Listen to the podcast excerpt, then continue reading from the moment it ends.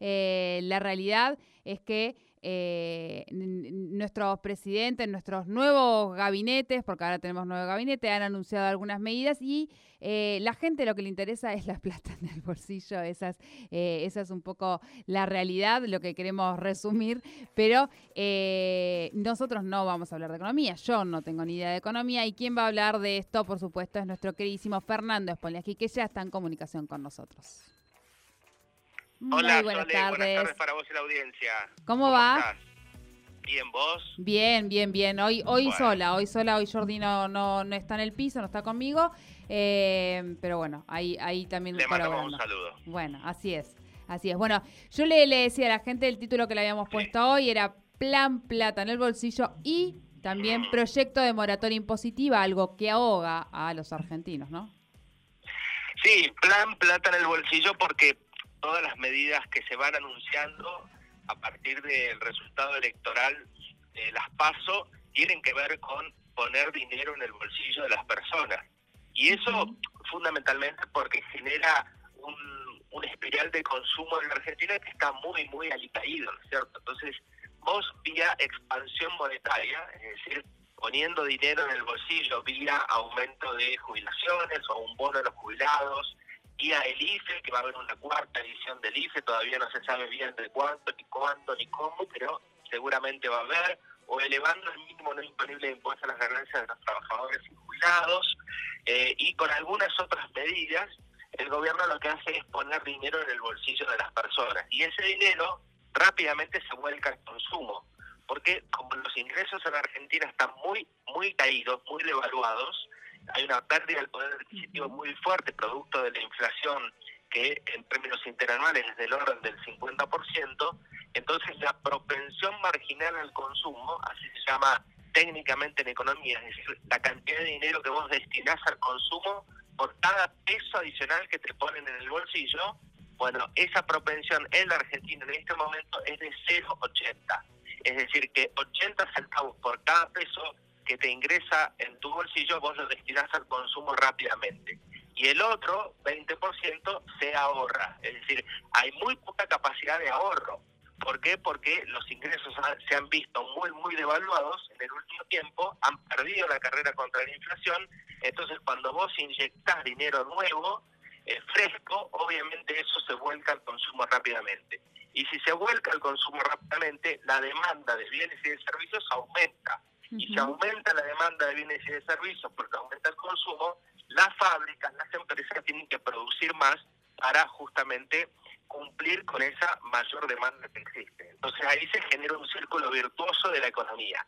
En la Argentina hay un solo problema con todo ese circuito que parece maravilloso, que es que, lo hablamos muchas veces, los formadores de precios son muy poquitos y se aprovechan de esa situación. Entonces, si ese incremento de dinero en el bolsillo, supongamos que sea de 100 pesos, los apropiadores de los precios, los formadores de los precios, se eh, toman esos 100 pesos en la misma magnitud, en la misma proporción, el efecto es neutro, ¿no es cierto? Entonces hay que evitar eso y eso me parece que es lo que el gobierno todavía no ha hecho y debería hacer. Debería sentarnos en una mesa y decirle, bueno, miren, yo voy a inyectar dinero con todas estas medidas que hemos tomado, y eso va a impulsar el consumo. Ustedes van a vender más, pero no aumenten los precios, porque si aumentan los precios el efecto va a terminar siendo el mismo y esos grupos concentrados en la economía se van a apropiar de esa mayor renta. Así que me parece que falta esa partecita. En el caso puntual de la moratoria fiscal e y, y, previsional, lo mismo, hay un proyecto enviado por el Poder Ejecutivo que entró en diputados que tiene que ver con sacarse esa mochila fiscal, porque muchísima gente no pudo pagar en la pandemia, ¿no? Muchísimos comercios, industrias, personas físicas no han podido pagar nada y se ha generado una deuda muy significativa, tanto impositiva como previsional.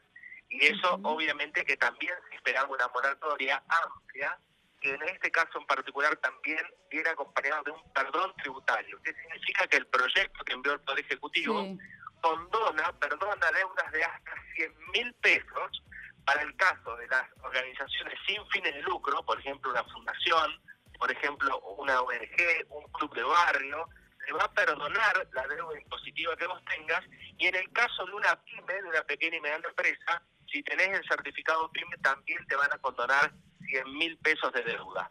Así que eh, no solo es una moratoria de hasta 120 cuotas, 10 años para pagar, sino que aparte va a haber una especie de amnistía, de perdón tributario, de hasta 100 mil pesos en el caso de las pymes y de las organizaciones sin fines de lucro.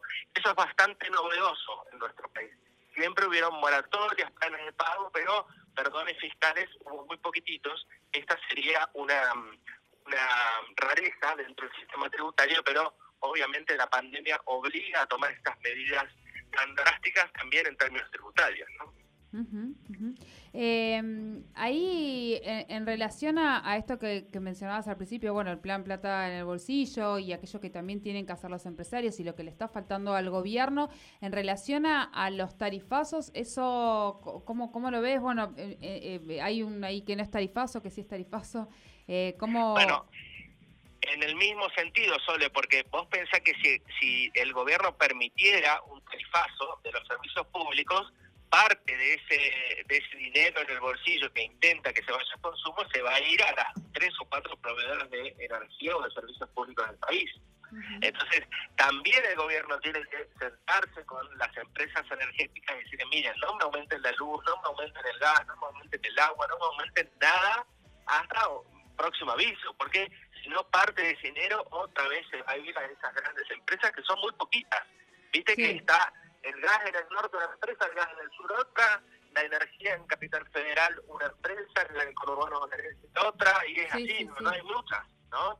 Entonces, ese comportamiento de concentración de la economía es la que, bueno, a veces hace frustrar estos programas de expansión monetaria eh, que, en definitiva, lo que intentan es reactivar la economía.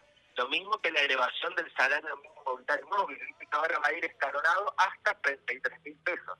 Eso implica que en la Argentina nadie podría ganar de aquí a febrero de 2022 menos de 33 mil pesos de salario mínimo vital y móvil. Ahora vamos a decir, pero 33 mil pesos es la mitad de la canasta básica total de la Argentina, es decir, que para no caer en la línea de pobreza uno debería estar ganando el doble del salario mínimo vital y móvil, ¿no? Entonces, bueno, se producen estas contradicciones, la economía está muy golpeada, muy, muy golpeada, los ingresos están muy golpeados, los salarios están muy, muy, muy caídos, han perdido mucho poder adquisitivo y recuperar esa curva de crecimiento va a llevar tiempo.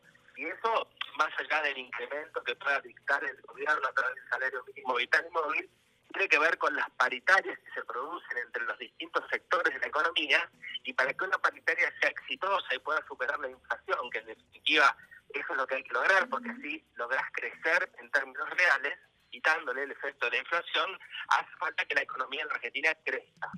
Y ese es otro problema de la Argentina, porque hace muchos años que no crece nuestra economía, que se producen cada vez menos cantidad de bienes y de servicios, cada vez exportamos menos y eso genera una contracción del proceso económico. Entonces, para lograr una mejoría sustancial, sustentable en el tiempo, eh, tiene que haber crecimiento de la economía. Y eso es lo que tampoco Argentina tiene hace muchos años.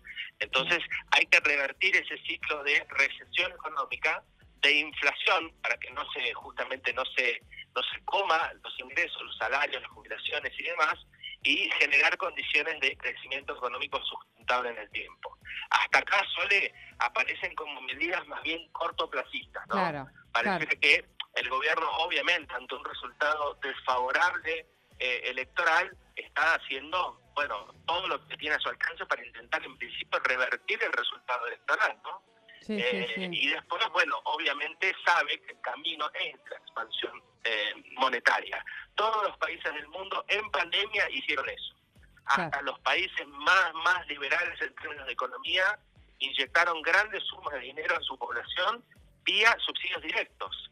¿eh? Así que no es una sorpresa que Argentina haga eso, no es, no es el populismo como lo quieren mostrar diciendo ah, ahora van a regalar todo, no las economías más desarrolladas, las más liberales, hicieron eso porque había que atravesar la pandemia que golpeó muy fuerte a todo el mundo. Sí, sí, sí, todavía eh, eh, la estamos atravesando, pese a que, porque claro, uno piensa que al sacarse el barbijo se terminó, pero bueno, ese es el... el, claro, tal cual. Lo que pasa es que ahora tenemos más grado de apertura económica, ¿no es cierto? Ya de a poco la economía va funcionando porque la, la pandemia va permitiendo otros grados de apertura que el año pasado no. Entonces ya casi prácticamente en nuestro país los rubros están todos habilitados, algunos con, con aforos, otros con limitación horaria, pero ya casi no quedan ni aforos, ni limitaciones horarias, ni rubros cerrados, ¿no? Sí, sí, sí, Así que eso va a empezar a motorizar de alguna u otra manera la economía. Y hay una avidez por salir de la gente, por consumir, por, por divertirse, por viajar, por un montón de cosas. Eso va a dinamizar la economía. Ahora, eso, con una economía muy golpeada, bueno, te quedas sin recursos, ¿no? Por más que tengas ganas de hacer todo lo que tengas que hacer. Así es, así es. Bueno, clarísimo como siempre, Fer. Muchísimas gracias. Gracias, Ole. Que, termines bien la semana. Fernando Despoliaki con la economía aquí en Tercer Puente.